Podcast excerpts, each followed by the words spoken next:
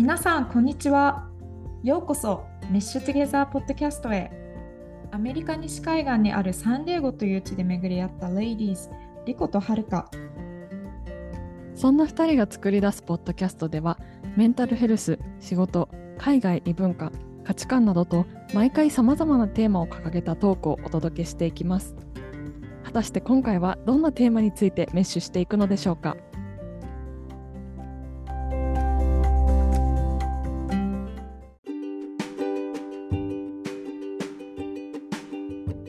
それでは今日も始まりました。メッシュトゲザー6回目の収録でございます。はい。なんかどうですか？最近は。ねひとまずリコの顔を2週間ぶりに見れて嬉しいっていうこと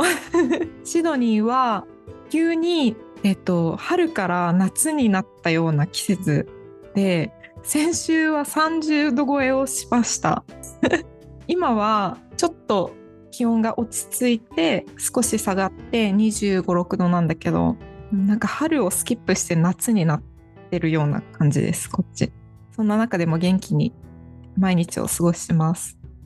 大変だ。体がついていかなくなっちゃうよね。こっちは逆にもう30度まで落ち着いてきたなっていうか20今日は28度とかかな？少しまあ冷房つけなくても良くなってきたかなみたいな感じです。連日雨ですけど元気にやってて最近はあの何を思ったのかジム通いを始めました。おとといから。いやもうあのずっと座り続け10時間以上毎日仕事で座り続けてるからいい加減生活習慣病予防に何かしないとと思ってあのめちゃくちゃ最初から激しいワークアウトし今絶賛筋肉中です。えすごいリコ。ねメンタルヘルスにつながるけどリフレッシュになるからねやっぱ汗をかいて運動するっていうのは、うん、いいいいことだ。嬉しい。ちょっとねそう。ルーティン化できたらいいね。そうなの。あのこのポッドキャストで話して会話をしたことが結構大きなきっかけになってるんで皆さんありがとうございますっていう感じなんだけど なんかポッドキャストのあの分析をね最近私確認したら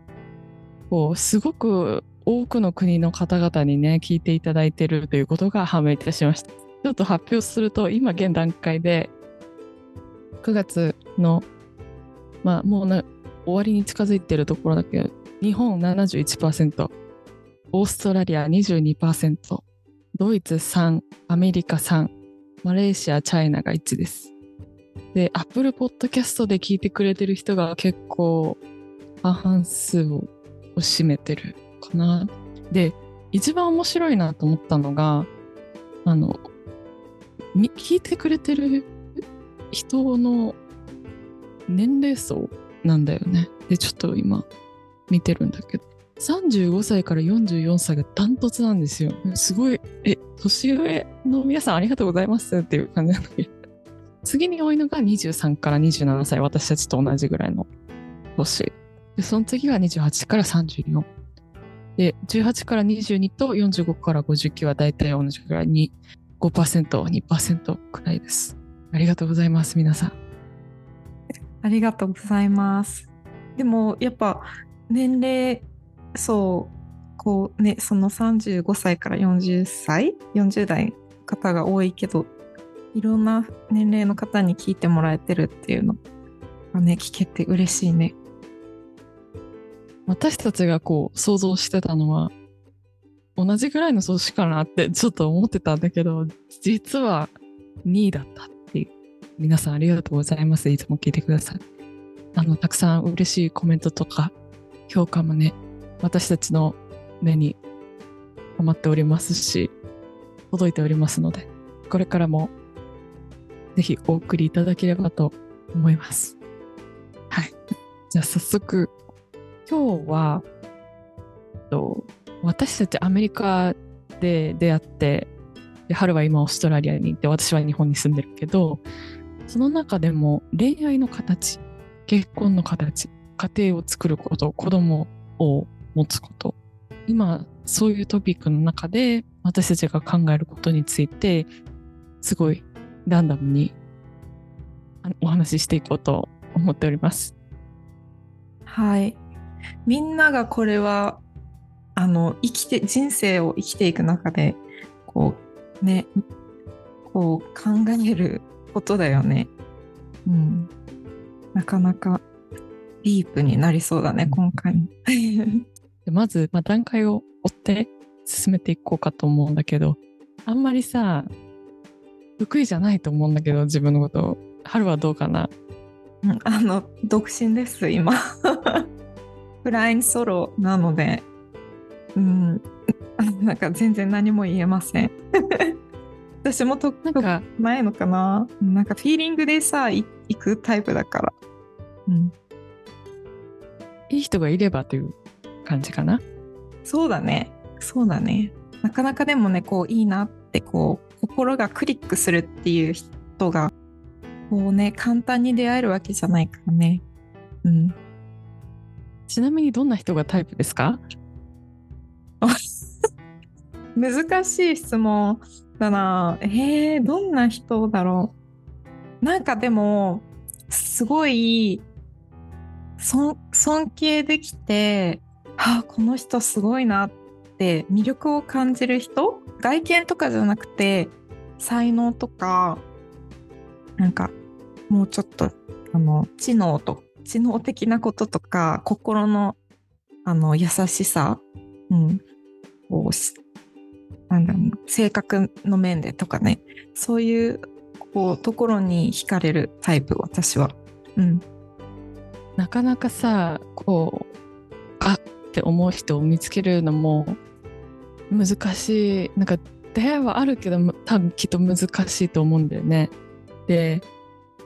そうね私も同じ意見かもなんかすごいなって思うところがあってほしいよね。あの尊敬できる部分ってすごく大事なところだと思うし通じ合えないとちょっと辛いところがあったりしないまあでも私より頭いい人ほほとんどだと思うんだけど でもなんことないねわ。通じ合えるものなんかあと波長が合う人かなでこう一緒にいてさ素でいられてこれは多いと思うんだけど友達とかと話しててももうなんか楽な人とか包容力のあるというかなんか安心できる人っていうのもあるかななるほど。日本人の男性とか、まあ、オーストラリアにいるからオーストラリアの男性が多分多いと思うけど、まあ、男性とも限らないわけなんだけどなんかあって思う人はやっぱり英語話す人の方が多い。そうだねなんか日本人の方とこうデートとか付き合ったっていうことの経験がほぼなくて高校生の時に遊びに行ったくらいなんだけど、うん、そう思うと確かに日本語を話さない違う国籍の人に惹かれるてるかな惹かれてたし今もそうなのかなと思う。まあでも人種は問わず心がなんか自分のフィーリングに従って、うん、生きてるんだけどたまたまそういう風になってる。まあ確かにそうだね。あんまりこうこの人がこの国籍だからとかこういうものを持ってるからっていうところに惹かれるわけじゃなくてどういうマインドで生きてるかとか何を大事にしてるかとかなんかそういうところの方がきっとなんだろう合うか合わないか条件が合うか合わないかっていうところは大事なんだけど。そうね。もう私たちは27歳なんだけど今。なかなかその日本とか他の国がどうなのかっていうのがあんまりアメリカとかオーストラリア以外はわからないけど27歳はアラサーって呼ばれる枠組みの中にいるわけでなんかこうしなきゃいけないああしなきゃいけないこうでなきゃいけないとかっていう縛りがすごく多いような気がするんだけど実際にそう思った体験ってある。なんかこうしなきゃいけない。私は別にそんなことをしたいわけじゃないのに社会から無言の圧力みたいなのを感じるみたいな瞬間今まであった。うんなんかどうだろう。私は個人的にあんまりないかな。でもなんかやっぱドラマとか映画とかのワンシーンです。あんた結婚しないの？とか独身女性にこうお母さんが語りかけるシーンとかよく目にするしそういう家庭も多いと思うんだよね。あのいろんな方から話を聞くと。私はたまたまあのそういう母を持ってるわけじゃないから別にこう結婚早く独身でいても誰かいい人いないの？まあ誰かいい人いないのってたまに聞いてくれるんだけど結婚早くしないのとかそういうようななんかプレッシャーを感じさせるようなあのこと一言はかけてこないからうんなそうだね。今んとこは感じてないし過去にもすごく自分が気になるまでは感じたことはないけどでも周りの友達が婚約して結婚したっていう子が増えてきてるから自分的にちょっと焦りを感じてる。確かにその周りの子が軒並み結婚していくことに対してあって思う気持ちはものすごくわかる。結婚すごく難しいところだと思うんだよね。なんか誰かに強制されてするものでもないし今この現代さしたい時にすればいいししたい人とすればいいだろうなって私も思うんだけどこうねなんか大変だな。なんかそこからがスタートなのにね。リコは逆にさプレッシャーとか感じてたことある？今まで。うん。子供の顔が見たいっていう言葉とかかな。なんかえ産まなきゃいけないの？ない？なんかえそもそもさ産める体かどうかもわからないし相手がもし望んでない場合もあるかもしれないしできないっていう場合もあるかもしれないけどさ。日本にいるとプレッシャーだらけだなって思うね。なんか社会全体がそういう雰囲気がある気がする。なんか直接言われたことはあんまないけどやっぱりそのねドラマとか映画とかあと人から聞いた話とか。で、えー、こうしないのああしないの彼氏作らないのなんかそういうの嫌だなと思う。別になんかえ暇か？って思う。普通に自分のことに集中してくださいって私は思っちゃうかも言われたら。どうでもよくない？それあなたに関係あるって。ドライだけど思っちゃうと思う。確かにリコはそう思いそうだね。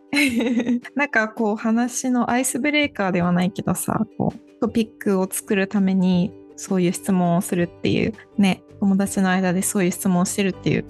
方も多いと思うけど、うん、実際にこういないといない側からしたらなんか人と他の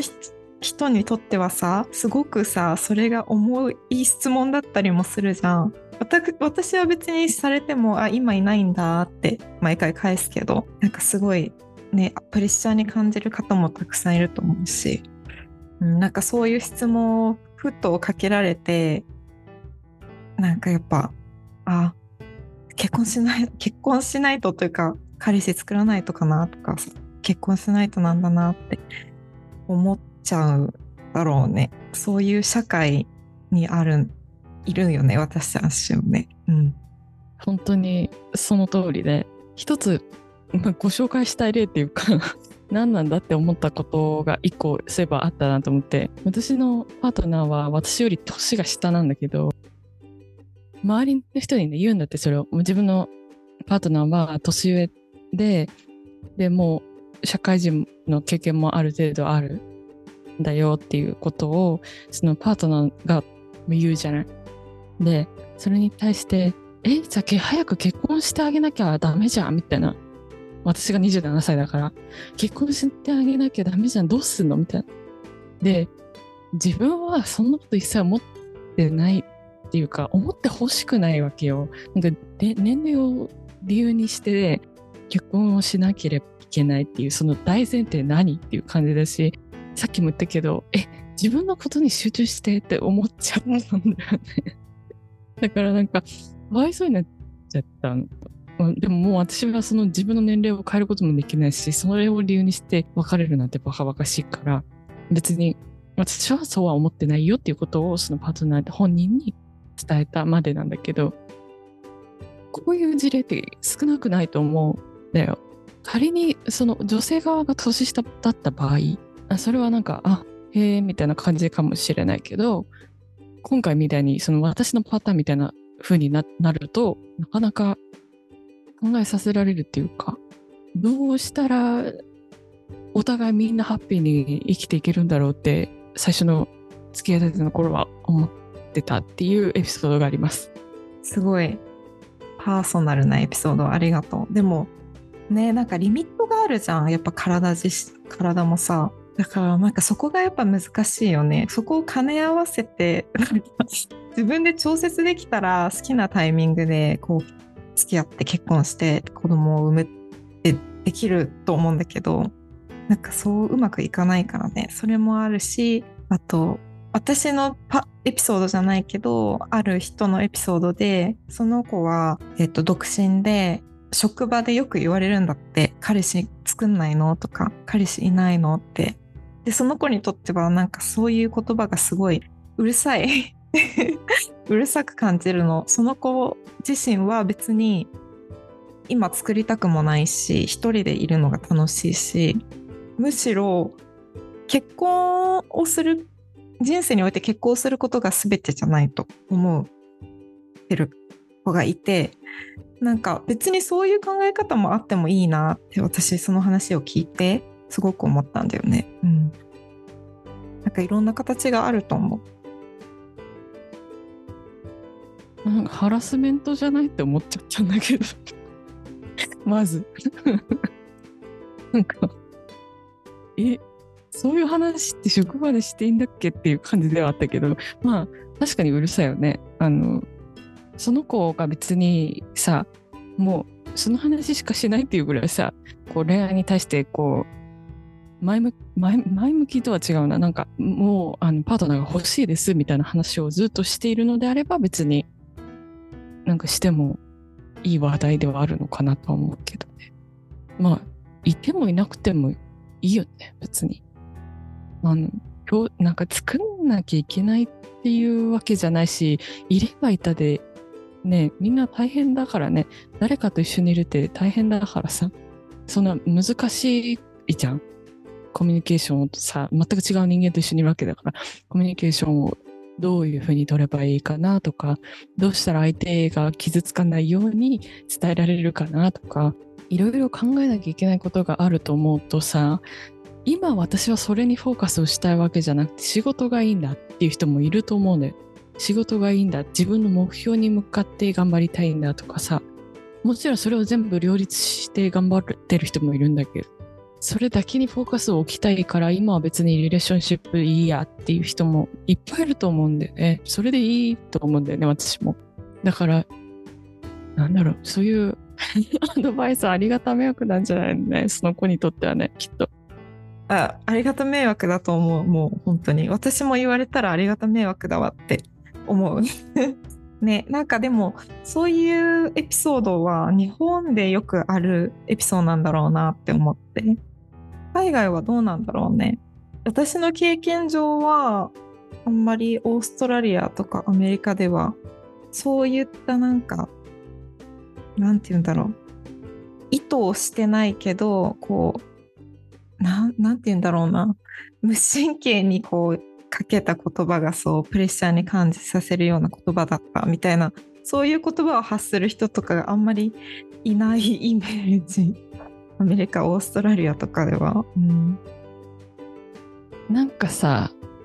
教育にあると思うその感じ。なんかこれは聞いてよくてこれは聞いたら結構やばいよねっていう質問をどこで学んでるんだろう？大学な気がした。なんか結構ない？話してると体のことを外見のことをリレーションシップ政治経済あ経済じゃない。政治とか宗教とかそういう話はちょっとうんっていう感じだよっていうのをさなんか大学で話して思学んだのかな私の場合。アメリカのにいた時にね。で、あんまり日本でそういうことを学ぶ機会ないよね。普通にさ、こうやって友達と喋っててもそういう話に、え、ダメだよ、そういうこと言っちゃうとかないし、家庭でもないし、むしろ家庭の方が多い気がする。なんか外見のことは特にね。あとはなんだろう。あんまないよね。日本でこれについて話さない方がいいよって思わ言われたことなくない？ないね確かに。確かに大学とかやっぱ学校でそういうことを教えるのか文化の違いもあるけどさアメリカとかオーストラリアもだけど人種が多様だからこう宗教もそれぞれ違うじゃん。だからこれは言ったらタブーだしこれを言ったらハラスメントにもなる。失礼に当たるからこういうことは言わない方がいいっていうのを学校でも学ぶし会社に入った時にもこう契約書とかに書いてあるからなんかそういう潜在意識の関係もあるのかなって、うん、思った。そうね確かに会社に入る時にそういうのあるし当たり前に喋らないと思うみんな別になんか気まずい雰囲気とかにもなるわけでもなくうまくそういう話じゃない方向ってあの話題を持ってってるけど日本だとねなんか飲み会とかでさ「えどうなの?」みたいな話になるのが結構普通だし宗教について聞いてくるっていうことも結構ある私の身の回りではあるし政治はみんな興味ないからほとんどあんま喋らないかもしれないけどこれでいいんだろうかとはちょっと思うよね。あの今後なんかここの前話したように国際的な力を持って世界に飛び立つのであればそういったところは知ってて当たり前なんじゃないっていう感じではある。そうだね確かに。うん、まあでもやっぱそういうのは日本にいたらわからないよね。ちょっと話がそれちゃったけど、うん、やっぱね鎖国され200年間くらい鎖国されてた国だからこう考え方とかも統一化されてるわけじゃん。今はこういろんな国の方からがこう移民してきてこうちょっと昔よりは国籍豊かになったかなっていう感じだけどさやっぱ社会の風潮とかなんか人が生きてく流れとかもこうアメリカオーストラリア私たちが行ったことのある国と比べたらユニークっていうとは言えないじゃない、うん、だからねなんか国際的な方たちが増えて変えていけたらねいいなとか思うよね。私も変えていけたらいいなとか思うちっぽけな人間だけど卑下すぎだよ。あの一人の力が集まって社会を変える力になるからでも本当その通りだなって思うしなんかいろんな選択肢があっていいという世の中になってほしいなんかこうじゃなきゃ何失敗ですみたいなことが減ってほしいなっていうふうに個人的には思ってる。ねなんか愛の形とかもさこう海外の方がこう色鮮やか色に例えたらいろんな色があるんだよように見えるんだよねなんか日本はこうこう言ってこう言ってこうあるべきだみたいなこうモデル像じゃないけどそういうのに向かってみんなが言ってるような私のイメージなんだけどねこれはあくまでも。そういう風に感じる時があります。そうだね。確かに多種多様っていう感じではあると思うし日本の場合なんかこのフローに沿ってないと遊ばれてるよとかなんかえそれは正しくないくない？みたいななんて言うんだろうな。ルールっていうか流れみたいなのがあるからそこはちょっと 変えられるところなのかわからないけど、うん、いろんな形があっていいんだよっていうその海外の流れが日本に入ってきてくれるともうちょっと自由になれる人も増えるのかなとは思うよね。その LGBTQ の話題に結構近いと思うけどこれは。なんか別に誰が誰を縛るわけでもなく自由に恋愛できればいいと結婚もそうだけどできればいいのかなと思います個人的には。ね LGBTQ とかもだしなんか結婚をしなきゃいけないわけじゃなくてこうシリアスなリレーションシップを築いてたとしてもお互いが前ずっと一緒にいるわけじゃなくてたまに会ったりなんか心で通じてるからお互いにとってはすごいシリアスだけど、まあ、他者他の目から他者から見たらさえ本当に関係シリアスなリレーションシップなの？みたいなのとかさなんかあんまり日本で聞かないじゃん。そういう関係性。海外ではあるんだよね結構。なんかそういう形？愛の形とかもあってもいいのかなって。私はそっちの方がなんか素敵だなというかなんか私はそういう人間だからわりかし精神的な面でつながってたいっていうのが大きいからそういうかいろんな形が増えたらもっとね世の中も色鮮やかになるのかなって思ったりちょっと話はまたそれましたが。うん。確かにそうだね。いろんな方法形があっていいし日本の場合はあいいと思いました。告白しました。了承を得ました。でそこからもうすぐ serious relationship じゃん。だけど海外とまあ欧米かな？ほとんどね。最初は dating の期間って言ってお試し期間みたいなのがあってそこでどんな人なのか見てである程度そのデーティングの期間が終わってからなんだろう一人一人の人に絞るっていうか日本でいう付き合うが始まるんだよね。それ全然違うじゃんそれって。普通にいいな日本だったらいいなと思ってる人がいたらもう他には目がいかないみたいなところはもしかしたらあるかもしれないけどアメリカとかの場合は普通だよね。なんかいろんな人を知ってあこの人がいいなってなって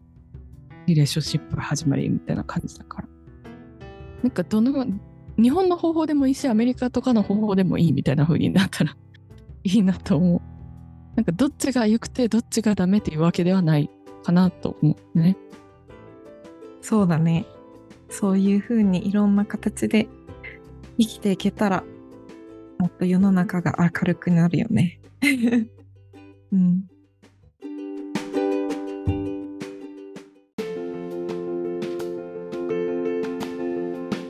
今回のエピソードでは皆さんメッシュできましたでしょうか？続きは次回のエピソードで聞いてください。